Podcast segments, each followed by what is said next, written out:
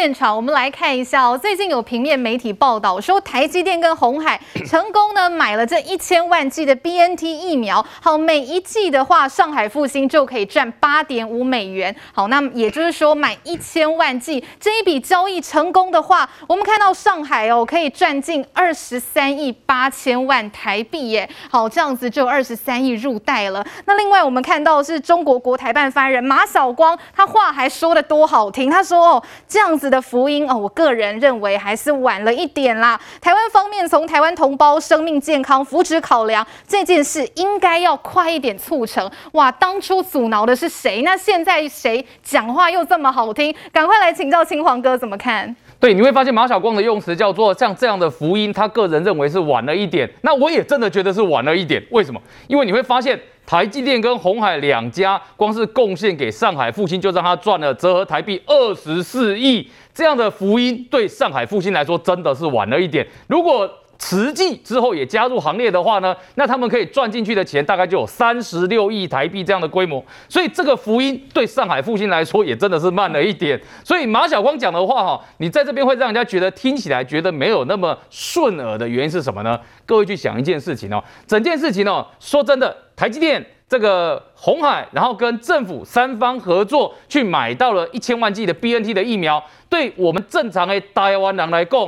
让你买掉啊，阿个上好你进户，让给他个税得下嘛，你就是说一声谢谢嘛。是但是问题出在说，那一天的指挥中心竟然有记者在问陈时中部长说，哎，那要不要谢谢中国啊？我想请问一下哦，日本给我们的疫苗，人家是用送的，送你三百三十四万剂。对，美国给我们的这个莫德纳疫苗两百五十万剂也是送的。美国还特别强调一件事情。不附加任何条件，无条件啦，对，无条件，是我都送你，我当做你好朋友，所以我送你。是，但是你去看中国这个疫苗，请问它是送给你的吗？不是吧？那是要花钱买的呢。而且你再去看一下，对于中国来讲，这个疫苗不但是花，不但是卖给你是要赚钱的，而且他赚的还不少嘛。所以你可以看得到的是，对他来说，我们之前看过跟这个上海复星跟 BNT 签的合约，他一剂疫苗他拿到的低于二十块美金这个价格哦，但是他卖给台积电跟鸿海的。由我们看到的公开资料里面，是一季三十五块美金这个价格哦，然后所以呢，你看中间价差多少？超过十五块美金以上哦，所以这个金额来讲，你怎么样，你都不像是小小阿北欧台湾吧？你不但是用做买卖的卖给台湾，你还赚了很丰厚的一笔利润嘛？那我们刚刚所提到的二十四亿这个金额呢，是因为在媒体报道里面有一个业内的。专家他去评估说，他应该哦，上海复星的合理利润呢是八块美金一剂。那我们买了一千万剂，所以是八千万美金，所以换算成台币才会是二十四亿。但等等，各位，我刚刚是不是有告诉你一件事情？以我们看到。上海复星去跟 BNT 谈出来的是一季低于二十块美金哦。现在台积电跟鸿海买到的一季的价格是在三十五块美金哦。当然，这个有包含一些冷链设备等等。是，但是这样算下来，中间有十五块美金以上的价差啊，落差。跟业内、跟所谓的业界内专业人士评估的八块之间，阿古七抠呢。所以你可以发现，它绝对不是小小北欧里嘛，也更小嘛，是碳尾剂了嘛。那所以，请问，在这个情况之下，你凭什么告诉我说这一件事情要谢谢中国？所以这里面妙在这里哦，他要你谢谢中国的原因呢，就是告诉你说，中国这次没有阻挠，你是不是要谢谢中国？你有听过是因为没有阻挠这件事情去谢谢人家的吗？这很怪吧。第二个，你再去看整件事情的过程，其实如果早在今年一月的时候，你没有那些中国的因素的横加阻挠，怎么会有这整件事情拖这么久？从一月拖到现在七月份，多拖半年的时间呢？在这个情况之下，我告问你，请问你是要谢谢中国，还是这个时间你要跟中国说你干嘛挡我？这才是真正的问题嘛？所以这里面我们要看的原因是，你在里面中国后面有满满的操作，才会让今天大家认真的去看说这个案子的时候呢，会发现，哎，美国、日本跟中国一比起来。对于台湾的态度天差地别嘛，一边把你当好朋友送你疫苗，一边呢是赚了你的钱，还要在口头上占你便宜，还要说啊这样的福音，我个人觉得是慢了一点呐、啊。这个应该为台湾的生命健康福祉考量。你现在懂得为台湾的健康福祉考量，请问你半年前一月的时候，你怎么没有想到台湾同胞的健康福祉？所以你就会发现国台办的讲法哈，让我们今天在算算数的过程里面，会觉得他们讲的话根本四个字叫莫名其妙。所以这也是为什么我们在看到他赚了钱的时候，再回来看今天一直在嘴巴一直喊着要买 BNT 疫苗这件事情是很奇怪的，尤其是国民党一直 focus 在 BNT 也是很奇怪的。世界上的疫苗明明就还有像莫德纳这样的疫苗，那为什么你不去跟单纯的在莫德纳？至少美国人你不不会认为说他会害你嘛？然后 BNT 的疫苗，我们再这样讲哦，BNT 的疫苗根据现在上海复兴跟 BNT 所签的合约，到明年所生产的，它很有可能呢是在中国制造哦。它现在不是，但明年可能是哦，因为你认真去看现在中国的新闻，BNT 跟中国的上海复兴现在。正在中国规划工厂，而当地的消息也传出说，这个我们讲的 BNT 疫苗在中国要叫复必泰，最近很有可能得到中国药监局的认证。嗯，所以在通过审查的情况之下，明年在但他所谓的港澳台架构下面，那个疫苗有可能是来自于中国的生工厂生产的哦。所以国民党现在如果还一直要卡在 BNT 上面，我请问。你到明年的时候，难道你不会卡住台湾吗？所以这才是问题嘛！你干嘛一直把台湾一定要锁定单一支的疫苗里面去？现在我们看到的是台湾的疫苗采购，为什么我们刚刚在讲说，现在哈，就政府之前让红海跟台积电去谈，现在开始已经要开始进入一个管制阶段。什么叫管制阶段？意思就是说，目前总采购数字已经到了五千万剂的疫苗，所以台湾两千三百万人，你真的要打哦，你再去想一件事。两千三百万人还要扣掉十二岁以下的哦，所以你用十二岁以上的两千三百万不是每个都要打哦，那你会发现五千万这数字是不是已经够了？所以问题是在于接种嘛。那为什么一直讲接种很重要？因为江启臣所拉出来的县市里面，南投县跟台东县都让大家关心他的施打进度嘛。你不能一方面告诉人家说我要疫苗，我要疫苗。二方面疫苗打不完，那我请问你，你的右手跟左手看起来会不会两手差太多？一只手一直在跟人家举手说我要买疫苗，一只手在那边疫苗打不完，所以这种叫做什么自相矛盾的行为，在国民党上演会去显得非常的奇怪。所以你也看到一件事，国民党主要的诸侯几乎都不跟，新北的侯友谊有没有跟江启臣？没有嘛。是台中的卢秀燕有没有跟江启臣？也没有嘛。所以你看到国民党的大诸侯，没有人要跟江启臣嘛。他也告诉你一件事。江启臣现在做的行为，对社会多数的民意来讲，他绝对不是大多数的民意。所以这也是为什么当江启臣丢出来的时候，很多人会直觉式的判断认为：一，请问你是不是为了你的党主席选举？第二，你现在是不是因为你在声量上被柯文哲逼逼逼逼逼了老半天了之后，越来越逼近，所以你发现你的声量变小了，声音边缘化了，所以。江启臣才在这个时间点需要抛出一个 BNT 的疫苗这个议题，然后跟柯文哲一决高下，所以你就会发现这个动作叫做政治动作，这个动作与台湾同胞的这个我们讲说他的健康福祉是没有关系的。所以话说回来，我们今天真的要做的是什么？是好好的看一下疫苗，然后我们刚才已经告诉大家，第一个 AZ 其实是安全的疫苗，第二个 AZ 是一个被很多医生叫做。第一剂之王的疫苗，对，你可以有打了第一剂之后，它有有效的保护力。第三个，AZ 现在在这个时间指挥中心在做研究，有机会可能是最少你是 AZ AZ 第一剂第二剂，那然后你也有可能 AZ 加莫德纳 AZ 加 BNT 的混搭，那这种混打的方式，指挥中心在做实验，所以怎么看 AZ 都做到一件事情，这个第一剂之王。进可攻，退可守，所以我们的国人同胞，你到了下礼拜一下午的五点之前，你都还有机会上去改你的意愿，看看你是不是要为了莫德纳再等四个礼拜。那这些都取决于个人的抉择，我们都尊重。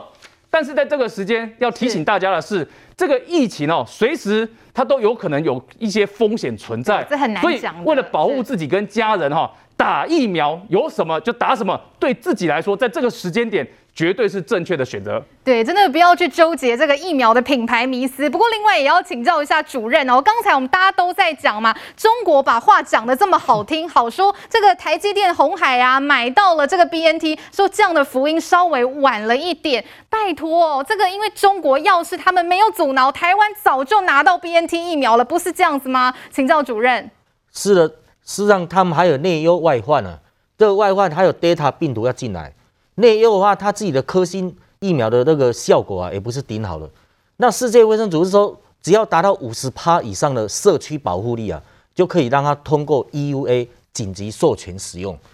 所以现在大陆现在有在这个计划，或者是未来啊，可能要打补打第三剂的 BNT，也就是他们的复必泰的疫苗。那他们中国大陆有十三亿人口，所以他可能要至少准备十亿剂的这个复必泰的疫苗，因为他们的科兴疫苗打了两剂以后，发现很多人得到德尔塔病毒这个大魔王啊，这个才是他们现在要要注意的隐忧，也是为要超前部署。所以今天大陆的经济刚要起飞，而且它的这个号称疫情控制的不错，如果说再来遭受德尔塔病毒的侵袭的话，那他们就完蛋了。所以这个新冠病毒啊。从武汉到亚洲，然后到欧美，现在可能从欧美又反攻回来，这是中国大陆目前自己啊要注意小心的地方。那至于说他们的这个 BNT，我们购买的这个 BNT，中国透过这个大中华的代理区啊，是这个上海复兴嘛？那当然这是他们的商业行为啊。如果他真的真的对我们台湾好的话，应该说啊赠送给我们，或者是说给我们赚少一点，我们 台湾同胞还会再感谢他。那 anyway 不管怎么样。对于未来的这个变异的病毒株是，我们要这个谨慎评估、应付，然后甚至要超前部署，而且将来还要发展次代疫苗。所以刚刚有提到莫德纳，莫德纳跟 BNT 都是 mRNA 的疫苗，mRNA 疫苗制作的技术啊是比较难度比较高的。那它的这个技术困难在哪里呢？就是要微子纳米的技术，有微子纳米的技术哦，我们那个。才能够制造这个疫苗，所以外国啊，可能他原料给我们，我们做代工，我们代工的话可能没什么利润呢、啊，真的没什么利润。自己要研发的能力，有这个技术，这样就像台积电一样，有自己的技术，这样我们的获利才会比较多了。所以，我们未来国内生技产业的发展的方向，就是要扶持我们的生技产业的技术以及研发能力，然后再来发展次世代的疫苗，这样我们的才不会将来才不会依赖别人，看别人脸色。没有错，现在这个疫情真的是瞬息万变。不过我们要稍微休息一下，等一下回来稍微考验一下大家的记忆力啦。还记得吗？一个月前六月十六号，柯市长讲什么呢？他说给台北市一个月，给台北市只要几高维就可以清零。结果呢，我们看到台北市昨天的新增病例是十四例，好，今天台北市是新增一例。不过大家很担心的是，台北车站的地下街连日以来爆发员工确诊，但是。柯市长还是认为说自己这样做已经有做到九十五分了啦，已经很了不起了。我们稍后回来一起来看。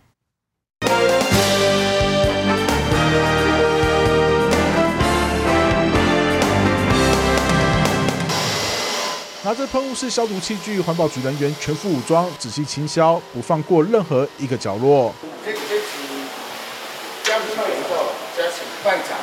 走到铁门里头，针对卖场消毒这么谨慎，全因为北车 K 区地下街连日爆发卖场员工确诊，先是山西产品店员，接着手摇店的员工，市府紧急照册，全体 PCR，又发现便利商店和素食店都有人染疫。看得出来，它就是一个临近的区块，然后应该是类似群聚的方状况，所以目前为止，我们认为说，它应该还是在这个场域可能有互相的感染源，甚至是交叉感染。但是就这个部部分呃状况，我们先把它封存。那先看整个筛检的结果。那如果筛检的结果只要是阴性的，那我们已经会帮他们开始施打疫苗。K 区业者自行决定停业三天，十九日才会复业。为了安全起见，市府也特别安排接种疫苗。其中 K 区两百二十三人，绿区一百一十八人，一共四百多人都将在花博大型接种站施打。不过，让北市急着清零的还有这个地方。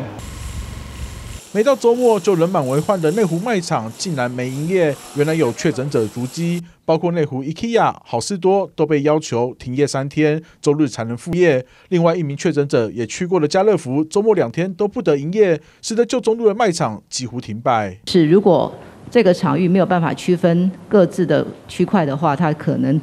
全部都是高风险，可能要停业三天。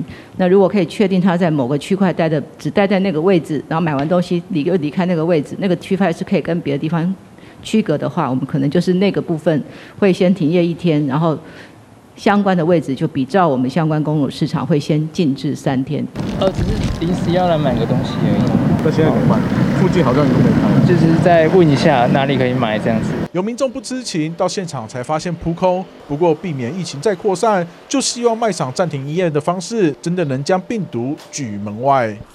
好，现在大家很担心的就是在台北车站的地下街，目前知道至少有五位确诊。好，其中在 K 区的部分，好确认的呢就有四位是有染疫这样子。好，那我们刚才也看到台北车站地下街现在也都在做大清消嘛，可是这就让人联想到一个月前柯市长不是很自豪、很自傲的告诉大家，只要给台北市一个月就可以清零哦，就可以做得到，而且他还说就算没有疫苗也是可以哦。不过我们。来看到七月十六号，好，这就是昨天嘛。昨天台北市的这个单日新增病例数还是全国最多，但是柯市长他说，两周内已经控制了大规模的感染，又没有采用强硬的手段，这个在公卫学上已经很了不起了啦。没有一百分，也有九十五分啦。金杰议员，你们是跟这个台北市最近的这个新北啊，你怎么看？柯市长自己说九十五分了，欸，哎，这一个柯文哲哈。比侯友谊还要辛苦很多了，因为他一方面哈，他要去做这个防疫的工作，那一方面他必须要担心明年十二月二十五号他就要失业了，开始基本上就垂头路了哈，所以说他现在讲的话。好，大家也不足为奇了哈。那李远哲也讲过说，政治人物的话哈，不需要百分之百兑现啊。其实他有这个这这个他有学到哈。那因为当年李远哲跟陈水扁站台的时候，政治人物的这一个哦证件不需要百分之百的兑现。那柯文哲呢，他讲的之前讲的话，跟现在讲的话，其实跟陈时中讲的话有。异曲同工之妙。他说：“我现在的我现在的眼睛，我之前的眼睛没有办法看到现在的价钱了。那基本上我们其实哈，这个政治人物的话，我们都已经司空见惯了。只不过是说柯文哲哦，他现在不断的一直想要拉抬民众党。他看到民众党的这一个支持度跟国民党已经只剩下了三个 percent，国民党的支持度是十八趴，嗯，民众党是十五趴，国民党有十四个执政县市。”民民众党没有，只有一个柯文哲，我也很佩服，在这一次的疫情当中，时势造英雄，英雄造时势，他希望他把他的这个声量不断的往上拉，就是刻意跟蔡英文对垒，不断的批评蔡英文，不断的批评陈时中，他希望借由之前的马英九批评哦陈水扁哦，就是蓝营的共主当总统，那当年。马英九在当总统，蔡英文不断的批评，成为绿营的共主都能够入主总统府。柯文哲应当也有这样的一个好精神，就是说我就是不断的批评，在这一次的防疫的过程当中，他想要制造就是说我就是在野党的共主。我希望在明年十二月二十五号这一个我卸任之后，蓝营的这个总统的民调，好，我是最高的，好，在这个蓝白河，我就有条件。来跟国民党谈蓝白合，我想他应当是要站好，用这样的一个气势来迫使国民党将来要跟他合作。如果蓝白分要对抗，不管是这个赖清德、郑文灿等等，好，只要这一个有民众党、国民党跟民进党三党要选总统，我想还是会民进党继续执政。所以说，我看像柯文哲，好，现在不断的在拉高他自己网络的声量。网络的声量，它已经到了哦，将近六十八。侯友宜务实在做，只有二十趴。所以说，这一个哦，医生专家的这一个哦，柯文哲，他很聪明的就讲，就是说，借由这一次的疫情，就是为了他下一届总统二零二四的路在做铺陈。所以说，他做不到就是做不到。之前讲的话，现在可以来改口，这个都是司空见惯的事情。来，这个议员这边还要补充的。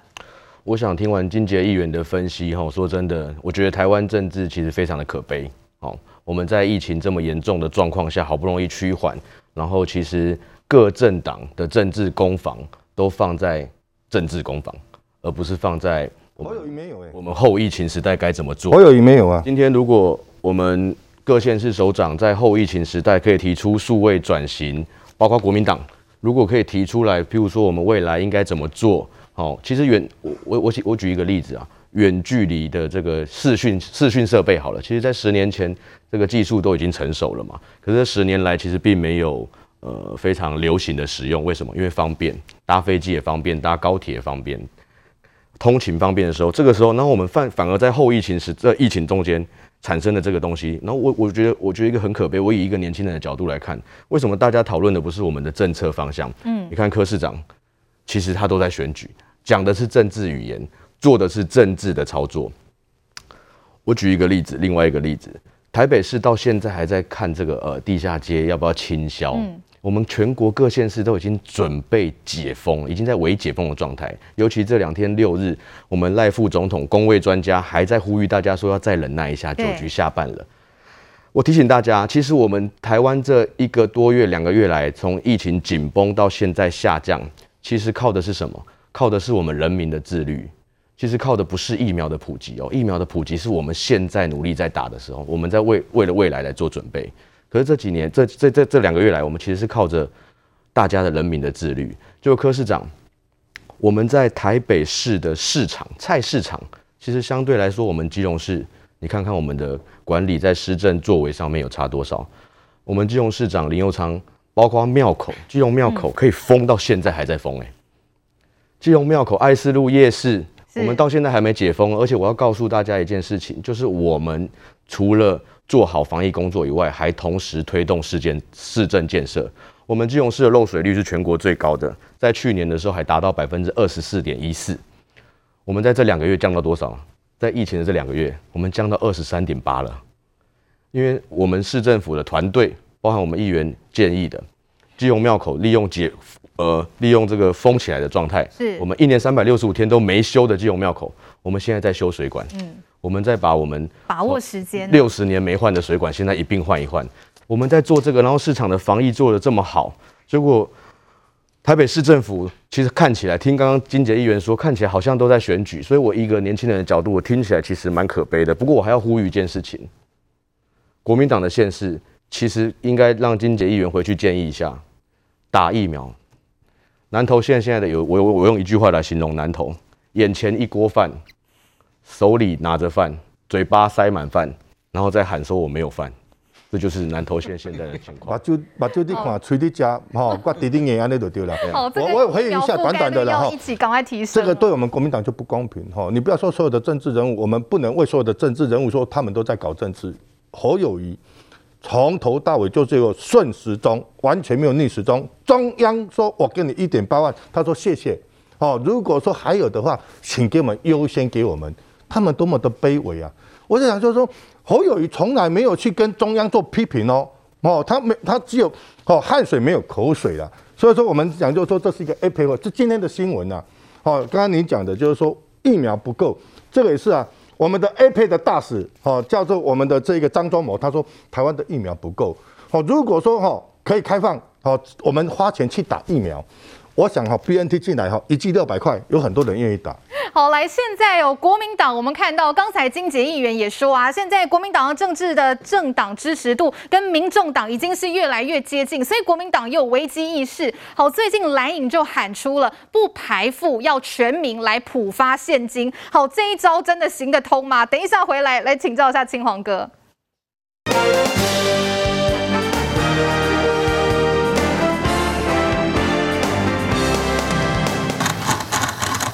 切好的火龙果和碎冰块一起丢进果汁机里，炎炎夏日就是要来上一杯新鲜果汁。但受到疫情影响，南机场夜市暂停营业，少了人潮，周边店家业绩掉了三分之二。就盼纾困可以帮忙暂时渡过难关。一零九年的时候我去办过，然后今年他就直接会汇到我的户头里面去来了。会，我没有有心情，他好像都没有下来，没有给我答案，很难心情，真的很难。政府祭出纾困措施，但还是有些人看得到吃不到。国民党就召开记者会，喊话中央应该要全民普发现金，不是消费，不是振兴，是救命钱。行政部门如果还听不懂，还听不到，还听不愿意听的话，真的就是闭上耳朵，跟人民活在平行时空。日本发了两万八千块，新加坡发了一万两千块。香港发了三三万九千块都没有排付，本党的主张，本党的主张不排付，全部发。公安呢还没病死先饿死啊，他们讲的啊，对不对？哦，现在社会上很痛苦呢，大概哦，五千可以的，五千人家美国都好三万块，台湾以前三千六，现在五千块还可以的，就就急嘛，大概进港口。我个人觉得不太需要。我是说，针对有拿到纾困金的人，你要在一个消费券，我觉得政府都快没钱了。民众看法不一，只是说立法院日前才通过纾困四点零追加预算案，金额高达两千六百亿。假如普发现金一人五千元的话，全台两千三百万人来算的话，得多加一千一百五十亿元，大大加重了财政负担。如果你提出任何的振兴方案，啊，譬如说会引起我们的群聚效应，反而没有办法让我们恢复到真正的健康的正常的生活，哈。绿委善意提醒，毕竟现阶段疫情紧张，解封后的振兴纾困才是政府接下来该面对的挑战。好，我们看到蓝营最近是喊话，希望说中央政府哦，就是呢不排富，赶快普发现金纾困。好，那另外来看到是台南市国民党的议员谢龙介，他之前就说啦，希望呢赶快发一人五千块的消费券。好，当时呢台南市长黄伟哲也在议会上就承诺说会向民进党的这个立院党团来提案。好，不过现在最新我们看到苏院长他怎么讲？他说其实中央呢都正在规划各种。的方案啦，希望说来帮助受到影响的产业跟个人，好期盼之后再创好的经济效益。到底这个不排富，直接发现金给民众这样纾困，要请教这个我们的财经专家青黄哥啦，怎么看一个人五千这样行不行？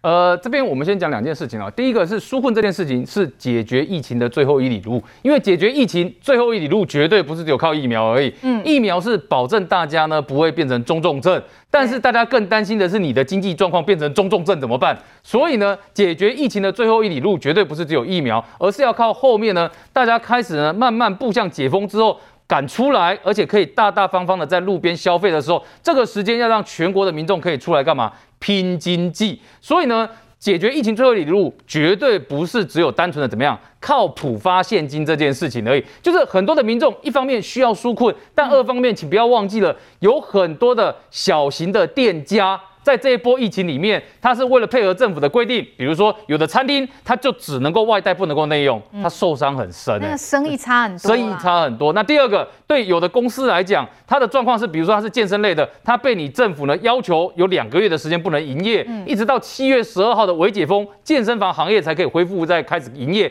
但是限制也是很多，所以变成说对这些行业来讲，他们的影响都大。那既然影响大，所以解救的方式呢，绝对不是只有像国民党现在提出来的就。只有一句话叫普发现金，所以他要整理的这个相关行业很多，所以我们大概分几种类别。第一个是你会发现，对有些行业来说呢，它需要是类似这样消费券，要让民众赶到店家去做消费。那当然这个有个前提，就是在于说疫情得到控制，然后呢疫苗也普及到一定的状况，所以到时候就可以尽量用消费券的方式去拼经济。那第二个是普发现金呢，是让很多的民众哈，比如说有人在家里等了几个月啊，纾困金又不够，那所以呢他必须要有现金帮他去做周转，这是。其中一个，那第三个你会发现，这个时间如果疫情可以得到控制的话，台湾的旅宿行业难道不要重振吗？而且我们告诉大家一些数据哈，台湾大概在五月份的时候呢，失业率数字看起来四大产业是最严重的。这四大产业，第一个是住宿餐饮业，第二个你发现是批发零售业，就做零售生意的，第三个。是做营建，然后营建营造的工人。那因为疫情期间嘛，你叫他去那边群聚开工，对他来说有风险，所以很多人的相关的工作是被暂停的。这也是为什么这些行业来讲，一旦恢复之后呢，它可能也需要这个周转跟一些帮忙。第四个就是跟补教文教有关的行业。所以你听到这四个行业都受创严重的时候，他也告诉你一件事情：在疫情之后，哈，这些人是急待着要干嘛？赶快把他带回到工作跟生活的正轨上面来。所以政府的措施，就像苏贞昌院长讲的，他真的是要用各种方法，因为他不是只有单一行业，所以绝对不会只有他讲的补发现金、消费券这几件事情而已。所以等于说，在这一次其实要。要看的是中央政府确实要加快，而且我刚我在讲一件事情，政府在这次纾困里面，以我所知的是，它不但面向要广，而且速度也要快。因为当你速度不够快的时候呢，对于很多家庭来说，你来不及衔接。然后最重要的最后一件事情是，现在政府其实在思考一个东西，就是怎么样让社会的很多的行业可以正常的复工。比如说举一个简单的例子，像盲人按摩，你要怎么让他可以正常的复工？因为他到时候又有防疫的考量，他的工作属性就是属于跟他的客人会比较亲密接触的。那这样子这样的情况之下，你在防疫上要怎么做，才可以让他做到安心的复复工呢？所以这也是为什么你看到政府现在推所谓的这个防疫护照，就等于说它有点像防疫通行证的概念。你要有这样的一个一些认证状况，打过疫苗，有过 PCR 证明，那你可能有一些消费行业呢，你就能够去符合它消费对象的定义。那这样衔接上的时候呢，才能够帮助这个行业比较有效，也比较安心的能够复工。所以这也是为什么你会发现中央政府的整个考量呢，绝对不是只有单一一个或是两个项目。